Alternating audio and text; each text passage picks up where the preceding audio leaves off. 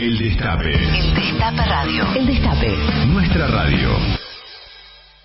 Primero quiero saludar a los que hoy van a estar escuchando este editorial desde el Destape Mundo, AM 1070, ¿sí?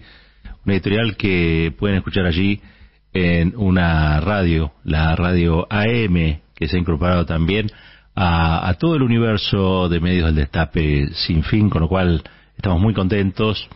Y bueno, a ellos este, este enorme orgullo ¿eh? de estar participando de lo que es una verdadera celebración y es nada más y nada menos que el crecimiento del destape y bueno, nos pueden escuchar también en la, en la vieja radio, sobre todo para los que nacimos allá en el siglo XX, eso tiene o nos trae algún, algún dejo de nostalgia y por supuesto también es una manera de crecer como lo estamos haciendo. Bueno, dicho esto, en aproximadamente una hora veinte minutos, Cristina tendría que estar dando eh, sus últimas palabras.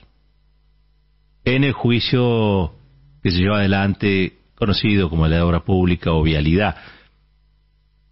A mí cuando se menciona las últimas palabras me, me parece que es lo que tiene para decir el, el, el, la persona que está a punto de ser eh, ajusticiada, ¿no? fusilada, Últimas palabras me, me remite a pelotón, pelotón de fusilamiento. En este caso es un pelotón oral y público. Son los jueces de un tribunal que desde el comienzo hasta ahora llevan adelante un artificio mediático, eh, judicialmente manipulado, para poner en el banquillo a Cristina Kirchner y sobre todo a las políticas de Cristina Kirchner.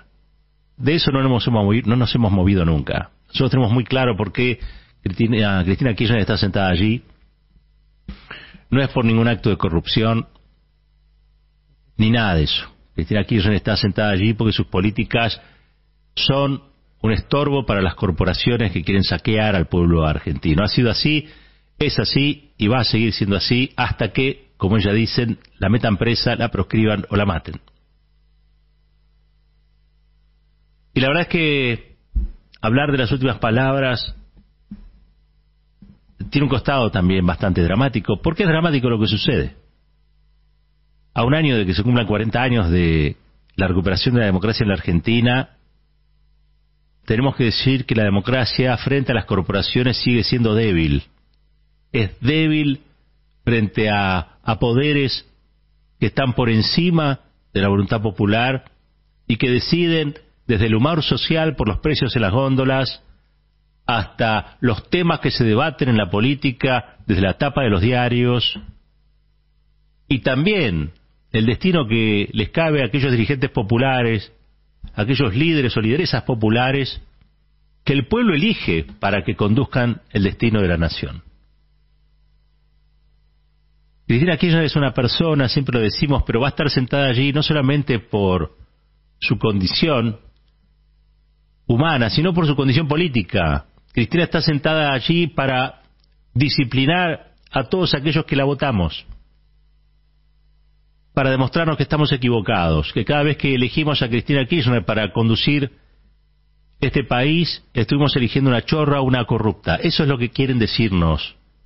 Y nos quieren decir eso para que agachemos la cabeza para que asumamos este error histórico de pretender ser un pueblo que elige a quienes lo gobiernan, nada más y nada menos. Los Mañeto, los Roca, los Pagani, no los elige nadie y están siempre allí.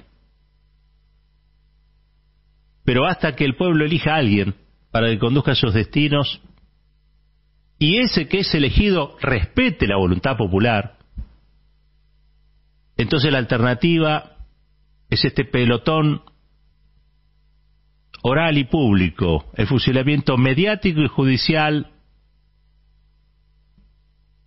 de dirigentes y dirigentas que no dejan las convicciones en la puerta de sus despachos y toman decisiones con la lapicera que hay que usar cada vez que hay que hacerlo en beneficio de la gente sin miedo.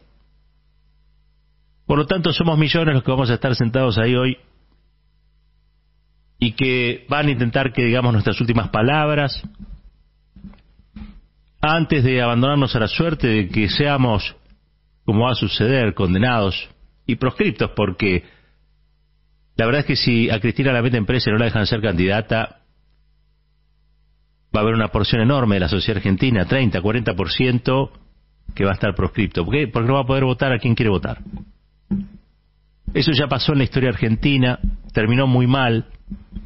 Yo siempre celebro a Ricardo, a Raúl Ricardo Alfonsín, porque fue el único radical que quiso vencer al peronismo en elecciones y que no usó el golpe de Estado, el golpe en los cuarteles, ni ningún atajo, como sí usaron otros radicales, asociándose a lo peor de la historia, incluso a la proscripción del peronismo.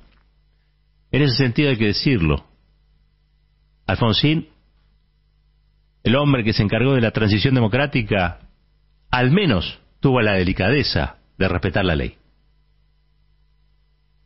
Y es por eso, es por eso que su figura ha sido muchas veces rescatada por la propia Cristina. Ustedes lo saben. Un radical que le quería ganar al peronismo en elecciones. Eso debería ser lo normal. Sin embargo, hoy tenemos radicales, viejos liberales, algunos conservadores, convalidando un sistema de cosas que lo único que hace es destruir el Estado de Derecho, destruir la democracia argentina, un poder judicial que es impresentable y que toma decisiones por la política y que toma decisiones por la gente, como si fueran un grupo de notables aristócratas que desde el cóctel le dicen a los demás cómo tienen que vivir y que si no viven así entonces no merecen ser escuchados. Eso es la justicia hoy, eso es el poder judicial corrupto que tenemos. Y son esos jueces los que hoy van a tratar de condenar a Cristina Fernández de Kirchner. Son esos jueces a los que Cristina Fernández de Kirchner, en muy poquito tiempo, en una hora quince minutos, Cristina Fernández Kirchner le va a tratar de explicar una vez más que no es así, que no es de este modo, que no se tapa el sol con el dedo, que no es sacrificando la voluntad popular ni a los líderes y lideresas elegidos por el pueblo que se hace justicia, sino por el contrario, así se fabrican grandes injusticias. Y de eso ya sobra en la Argentina. De eso ya tenemos demasiado. Algunos dicen, bueno, ¿qué va a pasar si la condenan? Miren, esto no es una carrera de 100 metros, esto es una maratón. Es la maratón que quiso correr Lula en Brasil. Maratón que corrió y ganó. Esto no se resuelve de un día para otro, esto cambia todos los días. No es lo mismo un fallo judicial en un contexto que en otro. No es lo mismo. Las últimas palabras que llamen a a la resignación o últimas palabras que en realidad llamen al renacer del Estado democrático en la Argentina. No es lo mismo si esto lo miramos con los ojos del abatimiento que si lo miramos con la perspectiva del tipo de país que queremos para nuestros hijos, para nuestras hijas, para nuestros nietos, para nuestras nietas. No es lo mismo. Estamos a pocos días de que una, una, una inocente sea condenada por razones políticas y no por razones penales. Y estamos a pocas horas de que, pocos minutos diría yo, de que esta persona, sabiendo que va a ser condenada, de sus últimas palabras. Todos vamos a estar atentos a partir de las nueve y media a lo que Cristina Kirchner tenga para decir a este tribunal, a la Argentina y al mundo. Seguramente, como en otras oportunidades, será algo interesante, nutritivo, inteligente. Seguramente será la defensa política de alguien que ejerce la política desde que tiene noción de las cosas. Seguramente será un discurso en el que va a desnudar la corrupción de este poder judicial entregado a las corporaciones. Sabemos por experiencia que Cristina Kirchner,